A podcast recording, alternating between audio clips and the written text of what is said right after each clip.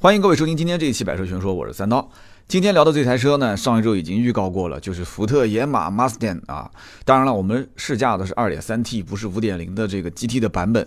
我们今天聊这个车呢，其实主要就是我们十五号的视频会上线，之前试驾过这台车，而且这个车子本身也是一个好朋友的车，我也很熟悉了这个车子的一些情况。一直没聊肌肉车，一直没在我们之前的节目当中去经常提这些什么所谓的肌肉车。主要原因就是我本身对肌肉车不是特别感兴趣，也没有深入去研究这个。中国这个大环境本身也没有太多人对肌肉车特别感兴趣。但是巧了，今年年底的两个视频啊，一个就十五号的视频，还有一个就是一八年的一月一号，因为我们每个月是十五号和一号两天更新这个试车的视频。那么巧了，这两台车还真都跟。肌肉车有一点关系啊，我只能说是有点关系，不能说是肌肉车，因为你说是肌肉车，肯定有人要反驳，这哪是肌肉车？二点三 T 不算肌肉车，对吧？肯定有人要较这个真。那么这台车子当时也很有意思啊，我们当时试这台车的时候呢，呃，我去取车，车主的意思就是这车本身我也要卖了啊，说这个你不行，你在试的过程中你就带着说说呗。那么视频我没说，但是微博我发了一条，我说。这台野马 2.3T 一六年上牌，车主开了三万多公里，三万多一点点，就整三万。呃，车价当时反正一起办好，大概三十六万多吧。因为裸车三十二左右，对吧？现在行情基本也就是在三十一、三十二。乞丐版的美规的野马，那么保险正常一万多块钱，正常吧？那么税三万啊，三万上下，就这几样东西，车价、税和保险就已经差不多三十六了。那么。还买了一个什么东西呢？就美规车是没有质保的，就没有 4S 店的这个质保，所以买了一个大地保险。现在基本上美规车买的都是这家公司，大地保险三年，它会有一个小册子，里面非常详细啊，就哪些部件我保你多少年啊，然后维修总共的成本是多少，总共是好比说三十万还是二十五万，它会写的很清楚。这个费用大概在九千块钱上下啊，九千到一万。那么买个这个质保。再加进去的话，那这个车的成本基本上在三十七左右啊，三十七左右。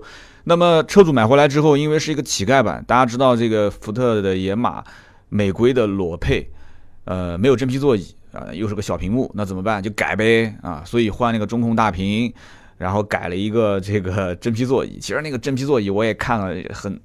就是很很 low 的那种，我感觉不是什么特别好的皮，无所谓啦。我估计车主买回来就没怎么准备这个车开太长时间。那个中控大屏看起来也很山寨啊，但是反正这个该有的功能也都有，对吧？你听个歌、倒个倒车影像啥的，反正测库车用用呗，反正测库车用用。最关键的是什么呢？改了个排气啊，改个排气。那这个车子你要开路上说没排气，那怎么能配得上这个肌肉车的那种感觉呢？是不是？你最起码车身上的肌肉是比较多啊。那么车主为什么卖呢？也很简单，就是因为要买房。大家知道南京现在买房只要能买到就是赚啊！就当然了，这种这种心态是错的。我们很多人也很清楚，但是没办法，他身边就是很多人去买，特别是像南京河西这一带啊。那么车主当时要买房，手头缺资金，所以把这车给卖了。我当时发微博啊，我说车主心理预期三十一万啊，一六年上牌的美规的这个野马。心理预期三十一，很多人不理解，很多人说这车当时买车也就是在三十一二万，怎么卖卖三十一万呢？然后微博底下很多人还在喷，说啊这车三十一万，你这不想卖的节奏，这车主就是，对不对？那这车多少钱？二十五，我觉得最多值二十五。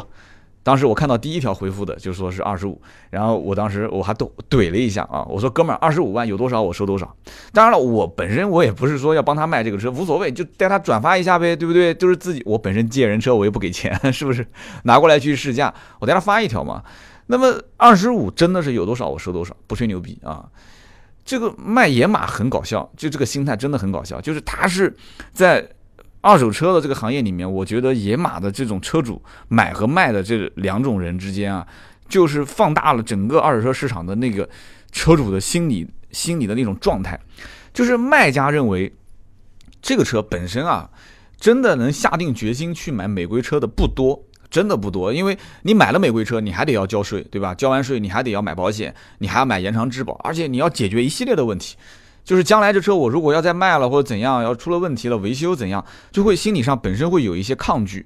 但是买美规的二手车的这些人就没有太多这样的顾虑，对吧？因为税前者已经帮你承担了，你说就算他心理预期三十一，网上很多人不是在喷嘛？就算他心理预期三十一，其实这个车主玩了一年，他也亏了六七万块钱，你算吗？我刚刚不算过了吗？车价三十二，保险一万多，税三万多啊，没有三万多啊，就三万块钱，两万九。然后再加上这个延长质保一万块钱，加在一起，就实打实真的是付了三十六七万嘛，对不对？这个不吹牛逼。那么再加上改装，改装也花了一万多块钱，所以它实际上成本是三十七八，三十七八开一年亏七万块钱。你说，有人讲说，那这野马这车不值钱，三开一年就应该卖个二十五六，那你就你就去找那个二十五六愿意卖的呗，这不很正常吗？这二手车就是一个愿意卖，一个愿意买，所以。行情有人讲是被炒上去的，其实我觉得确实有一点点高，但是要了解这个心态，很多人确实是想尝个鲜，想玩一玩啊。我们这个视频里面有一个比喻啊，这个我不知道该不该先聊。我们你大家看那个视频，我们最后那一段我拍了很多次 NG 的画面，有一个比喻啊，这个比喻是我想的，我觉得就是它就像吃辣条啊，就是开野马的人就像吃辣条的人，什么意思呢？就辣条是什么概念呢？就是。呃，吃到嘴里面呢，啊，觉得特别有味儿啊，很多人喜欢吃辣条是吧？然后呢，你吃多了吧，又嫌烦，对不对？辣条肯定不能吃多嘛，你就是偶尔尝一尝。那么别人吃，你看着呢又流口水，这就是吃辣条的感觉。你不吃又想啊，吃多了又烦，看到别人吃自己又馋。辣条不抵饱，但是可以解馋，这就是现在这个买福特野马绝大多数的人这样的一种心态。就是解馋的心态嘛，就没玩过嘛，对不对？这车本身就是很特别嘛，肌肉车，以前只能在电影里面看，哎，现在我可以实际拥有它，而且拥有它的成本也不是很高，是不是？我可能我平时呃买一个迈腾，买个帕萨特，买个蒙迪欧啊，或者买一个十几二十万的车，我咬咬牙，要不我我我我我为了装这个啥，我再跟爸妈再多要点啊。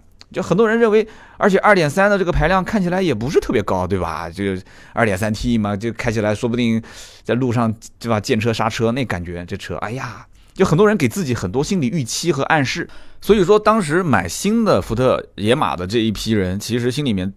肯定是经历过这样一个过程，但是买二手车的人肯定就不一样了嘛，他肯定会想，二手车你别人都玩过的，你是不是会暴力驾驶？你是不是会有过碰撞、有过维修啊？所以他会查得很细，而且他们会认为这种车就是一个小众车型，小众车型肯定不保值，对不对？那么不保值的话，那这车就不值钱，那就应该是二十五六万、二十七八万。呃，我觉得啊，其实微博上我看到有的人也挺懂行情的。这个车你要说车主三十一，那确实是你你就预期嘛，你懂的嘛，就是放在网上的价格。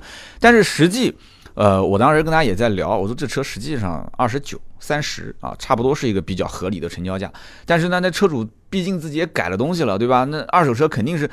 讲起来，买方他肯定是认为不能算购置税，不能算保险，不能算改装的这些东西，而且你开了一年了，你要不出问题，那我觉得二十九上下，那我能接受，对吧？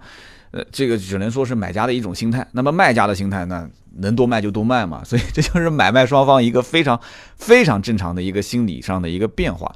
卖家想少亏，买家想少掏钱，对吧？啊，我就不掺和了啊，没有中间商赚差价啊。嗨，我们接着往下聊。就实话说啊，就我对这车本身没什么兴趣。那么网络上呢，很多人对这车很感兴趣，对不对？那么大家感兴趣，我们就拿着车去试一试，试一试，我们就说说自己的一些啊感受和看法。那么我们以前视频里面说的东西实在是太多了啊，很多的内容我想表达。我后来发现，就你说的越多，点击量越低；说的越多，转发的量越低。所以这次野马视频，我觉得还是挺有看头的。为什么呢？我说的比较少，我真的，我我出镜也出的比较少，更多的让大家去欣赏这个车啊，让大家去看这个车。所以说的少，我相信点击量应该会高一点啊。那其实很容易理解为什么我不太感兴趣啊。呃，一台这样的福特野马美规车三十多万，呃，看起来呢可能像是一辆五六十万的车，甚至于我们去加油站加油啊，很多人知道为什么这车我们要去加油站加油啊？因为开在路上没油了。就我们去加油的时候，路边都有人认为，我当时问他，我问加油站旁边的人，我说你觉得这个车多少钱啊？这哥们儿说这车百来万吧。这我估计要是车主听见了，一定特别开心啊！这车估计百来万吧。那哥们儿他其实老司机了啊，岁数也不小了，四五十岁，那至少手上肯定玩过一两辆车啊。那么对于他来讲，他都认为说，我说这是多少钱？百来万啊！所以这车是一个看起来像五六十万，甚至改装个排气，你听起来像个百来万的车。但是实际上开起来也就是像个二三十的车啊，二三十万你可以买到像高尔夫 GT 啊，甚至三十多你可以买一个像高尔夫 R 啊，那么就一些这种性能小跑跑得比它快的也很多，但是你坐进去之后，你会发现它的内饰也就像一个十来万的车啊，就一堆硬塑料嘛，对不对？就不要在意这些细节，是不是？所以我呢，其实对这车是不感兴趣的，为什么？就是我不要那种看上去像百来万的车啊。那我是希望，我要将来买，我就是买那种这本身就是个百来万的车，而不是看起来就像百来万的车，你知道吗？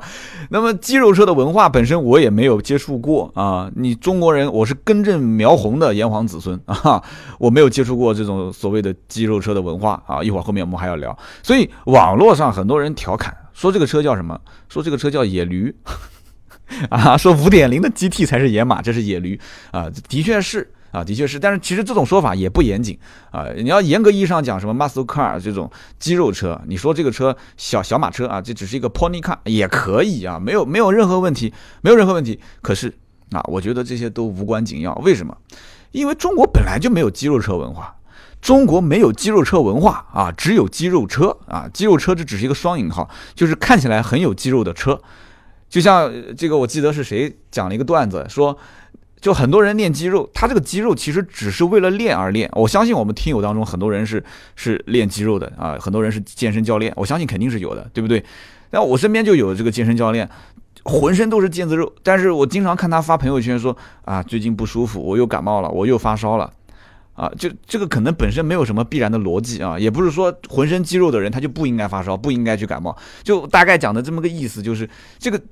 就是这个，你练肌肉的目的不是强身健体，而是为了练而练，为了给别人展示而展示。所以，在中国，肌肉车它就是肌肉车，是打双引号的，而不是当年那个所谓的美国的肌肉车文化啊。什么肌肉车文化呢？美国地广人稀，对不对？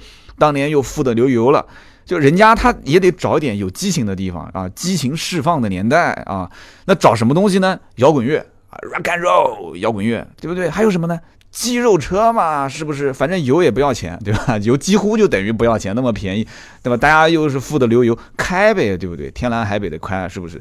所以当年就是这样的嘛，排量计正义的年代，满大街都是肌肉车，很好理解。那中国呢？中国呢？对不对？小城市的人，你开着车，那村上的老大爷、老大妈，这对你是另眼相看啊。这个另眼相看是啊，是是是这个贬义词啊，不是褒义词。那么在大城市呢，对不对？一二线城市。像南京是属于二线一类城市，那像我们这种样子城市啊，不算什么国际化大城市。你买一个这个车，你天天就堵在路上，是不是啊？天天堵在路上，那别人还是对你另眼相看啊。那这个另眼相看也是也是贬义词。所以你买这么一个车出去玩，其实包括家用啊，就你凹造型可以，凹造型可以啊，但是你真的想说能感受到这个肌肉车带来的那些魅力。我觉得缺少了一些东西啊，缺少了一些东西，一些是我们从小没有被熏陶的这个文化的东西，一些是我们实际用车的环境。所以说，这个野马 2.3T 啊，你要知道，它这台车的大背景本身就是为了国际化。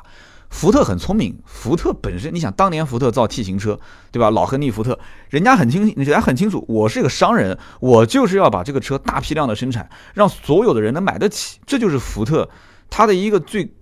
就是本质上的根源上的一些理念，所以福特造车，福特拿车子去做买卖，它只是个工具，不要想那么多。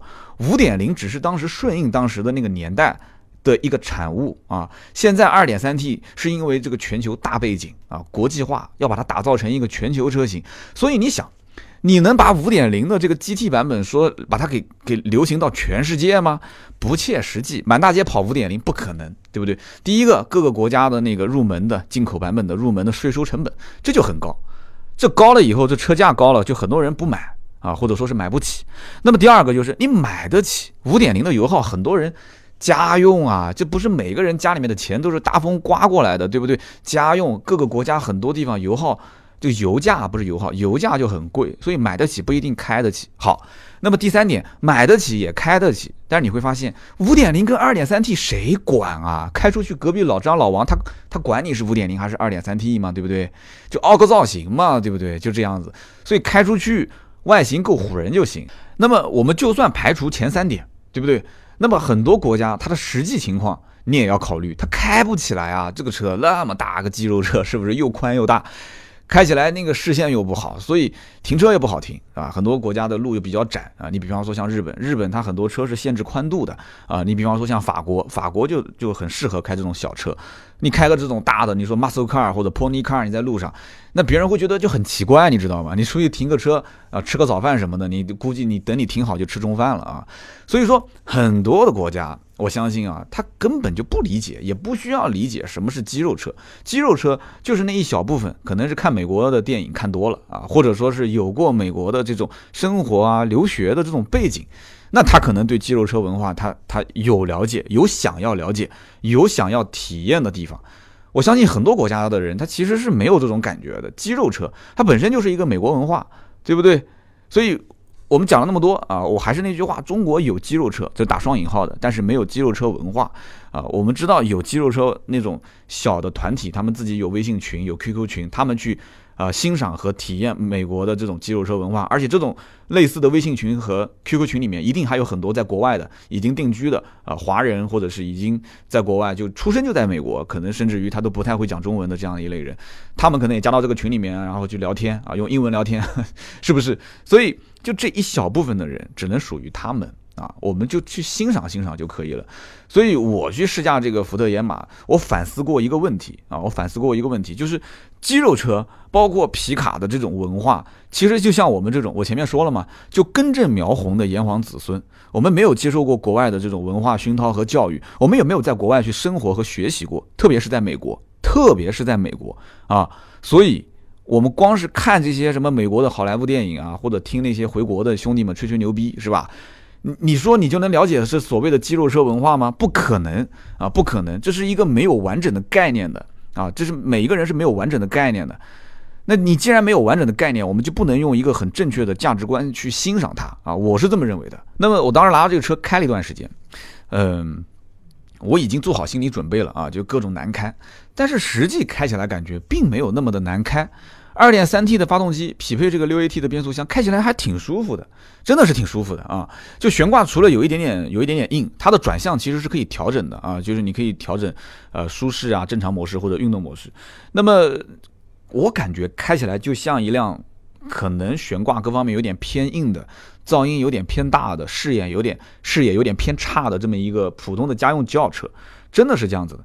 那么你说暴力？啊，我觉得真的就没什么太暴力的地方。那，你要说有没有激情，我觉得也没什么激情。唯一的那么一点点的激情，我觉得也就是来自于这个车主他自己改的那个、自己改的那个、那个、那个排气啊。所以说，这种车对于我来讲啊，我觉得吸引力并不是特别的大，就是开完之后的吸引力也不是特别大。那么我当时我们那天开这个车的时候，车主也提醒我啊，我去取车的时候，他说。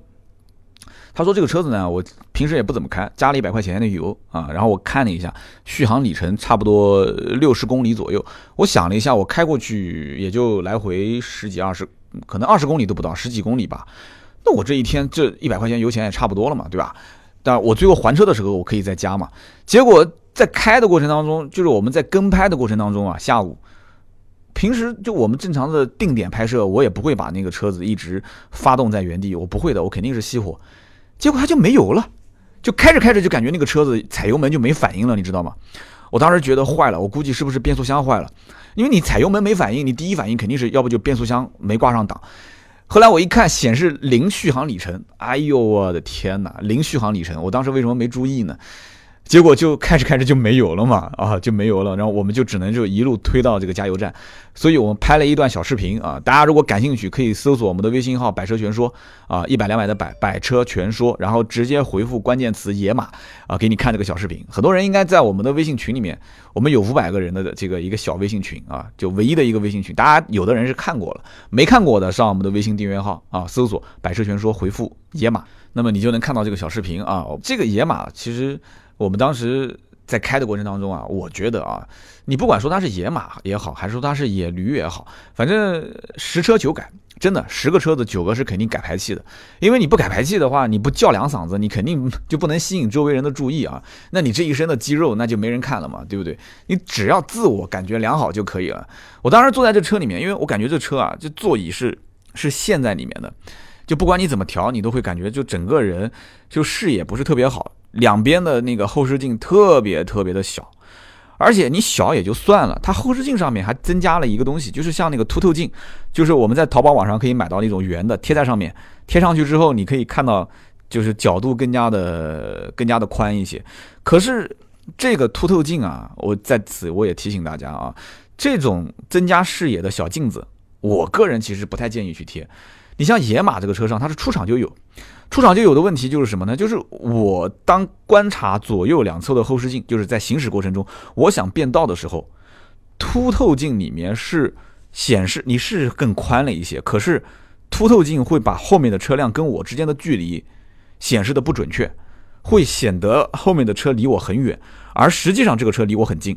我当时在开这个车的时候，我看后视镜，我我没有这个经验，我当时觉得啊，我左边有辆车，但是离我很远，没关系，我就变道。打了方向灯，结果一变道，后面的车直按喇叭，叭叭叭的按喇叭。为什么按喇叭？我后来才发现，它其实离我很近啊，它其实很离我很近。你你想，左右两个野马的后视镜本身就很小，再加上上面加了两个，它还不是圆的，也是一个长方形的小镜子。大家上网去看图片就能看到了。所以就造成了整个的，反正我开起来不习惯，有可能开时间长了以后，你就能自由切换看两个视角。但是你对于我刚开始刚开始上手去开这个车，我觉得很不习惯，所以我开在路上我有点心慌啊！我是个老司机啊，我我觉得还有点心慌。我觉得真的是盲区实在是太多了，盲区太多，路况路况只要稍微的复杂一点啊，我人在整个车内我就觉得有点慌。那我看到前面，哎，就是前面凸起的那个造型，引擎盖上面不是有凸起的？什么叫肌肉车？就是啊，就这种肌肉感线条，你得让它凸起来嘛。对不对？凸起来，所以我感觉，哎，这个造型倒是挺帅的，开在路上就感觉就像个坦克一样的啊。但实际上是不是坦克我不知道，但感觉是那种一种挺唬人的感觉啊。其实这种车真的是很适合凹造型，就我在路上开，回头率真的非常高，非常非常高。你说一个三十来万的车啊，你你真的是你开个高尔夫，开个高尔夫 R，你可能在路上还真没有那么多的回头率，但这车回头率就非常高。所以很多人买这个车要的也就是这个啊，花了钱我就是要买回头率。而且很多人其实，在考虑到买它的回头率这个同时啊，也会去说服自己说啊，这个车其实也是挺实用的嘛，对吧？也不是说没有后排座椅，你看后排不是也有两个座椅吗？对，确实是有两个座椅，但是我坐进去啊，我成年人啊，一米七五的个子，我身材还是偏瘦的，我坐进去我就发现，你让我坐在里面超过十分钟，我觉得你就是跟我过意不去啊，真的是这样。就这种后排啊，只能是偶尔挤一挤啊，晚上谁喝了酒了不开车了。你把它带回去，平时可能他还借了你的钱没还，你就把它放后排，你别给他坐前面啊，千万别给他坐前面，你把它放后排，那你就是对吧？你就是算出了口气，真的是这样。因为为什么呢？它前排座椅本身比较矮，它后排也不是没有空间，但是你后排那个脚啊，它没地方搁，它前排座椅很矮，脚没办法往里面塞。我们知道很多车坐后排的话，它前排的那个座椅垫的下面还有一个空档，那这个车子就不行，那两个脚尖啊，脚尖要颠起来。所以说，就特别女孩子坐后排，我估计就更麻烦了，对吧？要夏天穿个裙子上下车也不方便，坐在后排挤在那个地方，我估计真的你下来的时候两个膝盖都是红的啊，真的是这样。所以说这个车呢，我觉得实用性呢，从空间就是座位前后的这种空间利用率上来讲，很一般，很一般。但是，呃，给我们比较意外的是什么？就它的后备箱空间还可以，啊，真的是可以。而且把后排的两个座椅放倒之后啊，你会发现，哎，这车。这个能储物的这个空间还真的不是一点半点啊！因为本身我想了一下，这车本身很宽，对吧？本身就很宽，四平八稳，所以打开后备箱，它的这个利用率是比较高的。然后再加上把后排两个座椅放倒，它整个的就是后备箱加后排的这个空间利用率还是可以的。所以很多人买这个车，可能心里面在想：哎，这个车子我觉得啊，这个还是蛮实用的嘛，对吧？就是凹造型归凹造型，平时出门。或者说是出个远门，对吧？就是可能带上身边的那个你想要带的人，然后呢，对不对？就跑个长途啥的，对吧？两个人关掉手机啊，不管老公还是老婆打电话，我都不接，是不是的？这个画面很美好啊！这个小野马可以带你去更远的地方，是不是？所以说这个车子呢，很多人买的时候他已经想到今后该怎么用了啊，它的用途，它的这个实用性是来源于这里的。那么这个野马，不管你说它是怎样啊，就是说动力呀或者怎么样，我们回头反思一下啊，本身我们平时开的什么车，最多二点零 T 吧。我相信绝大多数的人没有说这个排量再往上走的了，除非真的一些土豪啊，一些土豪，三点零 T、四点零 T，那四点零 T 基本上都是性能车了啊，就特别是那些花个一百来万去买四点零 T 的，甚至我估计有人是不是已经开始看上兰博基尼的 Urus 啊？四点零 T 的那就三百多万的车了，这我们就不说那么远，二点零 T 以下的这些车，这些车主，你说你换到买一个野马，而且这个野马二点三 T 确实定价不高，也就三十来万的车啊，就我们反过来讲。就是买一辆二点三 T 的普通的家用车，你花多少钱？你花多少钱？你算一算嘛，对不对？也不是没有，福特家里面就有二点三 T 的车嘛，对不对？福特金牛座是不是？那花多少钱？所以反过来看，有些人可能会觉得说，我就是从性价比上来讲，对不对？我觉得买台福特野马也不算亏，所以很多人就是算了这笔账会去买福特野马的，但其实并不是这样子算的啊，就是说。还是那这个辣条的理论，就福特野马是根辣条，它是根辣条，看上去不错，吃起来是挺好吃，但是它不抵保，你知道吗？它不抵保，实际生活中用车的情景啊，千千万万。你如果说家里面有两辆车，那不说啊；你如果说一个人自己开的爽，那也不说。如果你像我这样说，有了家庭，有了老婆，或者你已经有女朋友了，呃，或者说你准备要孩子，那对不起，那就不能一个人任性了啊！除非家里面两三辆车，那不说啊，就买这个玩儿。要不然的话，就会面临，就是一旦你过了这个兴奋期，你就会卖车，啊，你一旦要是说，就像这个车主说手上有点钱，啊，要想缺点钱，手上缺点钱怎么办？第一反应卖掉它。如果这是一辆很实用的车，很保值的车，我真还不太相信这个车主说卖就卖，他可能心思，他心里面已经有一点点想换车，只不过要买房是他的一个由头啊，是他的一个借口和一个。这个给自己台阶下，他可能马上买完房子之后，很快又开始找家里面人要钱啊，去运作一下，再买一辆新车，很有可能啊，这只是一个借口，一个台阶而已。其实福特野马啊，这个牌子本身如果是个新品牌，很多人估计看到三十多万他也不买，但毕竟这个车已经是个五十多年的老牌子了啊，五十多年老牌子了，名气很大。名气很大，很多电影对不对？很多电影里面不都是有过这个野马的出场的画面吗？而且每一次出场都是各种啊狂拽炫酷屌炸天，男主角一个比一个帅，一个比一个 man。所以我记得不是这个李三枝好像拍过一次一个野马的视频，里面有一个段子，他不自己讲的嘛，说这个呃他一个朋友找了一个女朋友是一个模特，对吧？然后两个人分手了，分手之后呢，那个模特就又找了一个男朋友，然后那个男朋友就是开野马的。结果那个女朋友就是她天天就是晒那个各种在野马面前的合影啊，和自己的男朋友开野马的合影，她就很郁闷啊，她很郁闷，为什么呢？因为他之前开的是高尔夫，是高尔夫 GTI 还是高尔夫 R 啊？他觉得就我也不比你野马便宜啊，速度也不比野马慢啊，对不对？文化各方面腔调，我就为什么当时跟我在一起的时候，你就不拍照片去朋友圈炫？为什么他开一小破野马，你就拍照片喜欢去各种炫呢？啊，其实这个问题不就很容易理解吗？用我刚刚前面讲的，对不对？你高尔夫 R 有上过什么电影吗？来说两个给我听听，有没有各种啊狂拽炫酷屌炸天的男主角出场方式啊？有没有？对不对？你就就没有被社会背书嘛？对不对？你只能说它是一个文化符号、小钢炮。这个车不一样，这车，拍个照片发朋友圈，旁边别的女孩会说：“哇，你男朋友的车好帅哦！这车多少钱啊？自然要百来万吧？对不对？”他可能会说：“啊，还好吧，这车五六十万。”他就说五六十万，那个女孩估计他也就认了，是不是？不是啊？他回头看看那个女孩自己家男朋友开的一个高尔夫，他说。老公，你给我换掉啊！你这什么破车？你还没有人家的野马好呢，对不对？结果就啊，解释半天，结果手机拿过来一看，哎，这不是我前女友吗？啊，这个最近段子看多了啊，就想的有点多。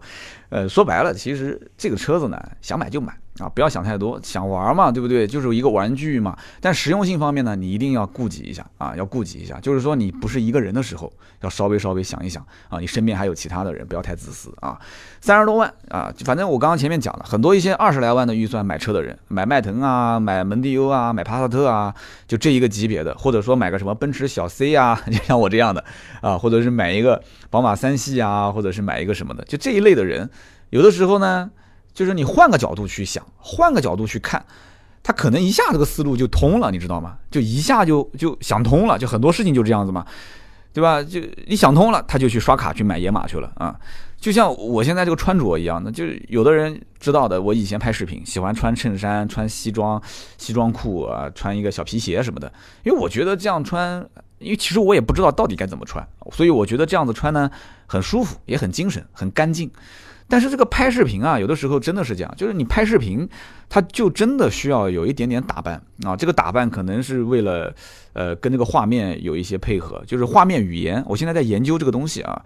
那么大家的评论我也都看了啊，所以这个我给我老婆也看了，老婆就说：“你看，我就说你这穿的，对吧？你每一年就买衣服的钱实在太省太抠了，你简直每一年你就这你赚的钱都不愿意投资在这个穿着上。”啊，我讲了你多少次了，你都不听啊！后来好了，我就跟着他去买衣服去了，结果从外面的衣服到内搭，到甚至裤子、袜子啊、鞋子全都给换了。这一换不要紧，啊，就有一句话叫“老夫聊发少年狂”啊，就结果呢就上瘾了啊！大家看到我现在这袜子，就我跟你说，袜子现在不花啊就不够骚，我都不穿。真的，我们家那什么纯色的、黑色的、灰色的，就除非穿皮鞋啊，那我可能会穿。你只要是穿那个啥稍微潮一点的鞋子，那基本上必须花。我跟你说，真的，我现在基本上你买什么东西我就捡花的买啊。然后穿那个什么外套啊、内搭啊，就各种还要讲究什么层次感啊、小配饰啊，各种。哎呀，真的，所以我的天，我觉得我都我都无法去接受我自己啊。就现在有一句话我终于理解了，什么话呢？就是越老越骚，真的是这样的啊。就老太太，你看年纪大了都喜欢涂个，就时尚的老太太啊，喜欢涂那个红口红，穿那个大红色的衣服，就反而小姑娘是用这个淡妆啊。其实买福特野马。开福特野马也是这个道理啊，也是这个道理。好了，我们今天就聊那么多 关于这个福特野马的事啊。那么，如果你想看我们这个福特野马没有油，然后去推着到加油站的那段小的视频，关注我们的微信订阅号“百车全说”啊，搜索“百车全说”这四个字，然后直接回复“野马”两个字就可以了。我们的微信订阅号呢，也是。每天会推送一篇原创的图文，我们每个月也会有十来部的原创的视频，我们还会有直播等等啊，很多很好玩的内容。选车的任何问题，上我们的订阅号啊，上我们的微信订阅号，选择一对一的服务，我会语音回复你。好的，我们下一期接着聊，拜拜。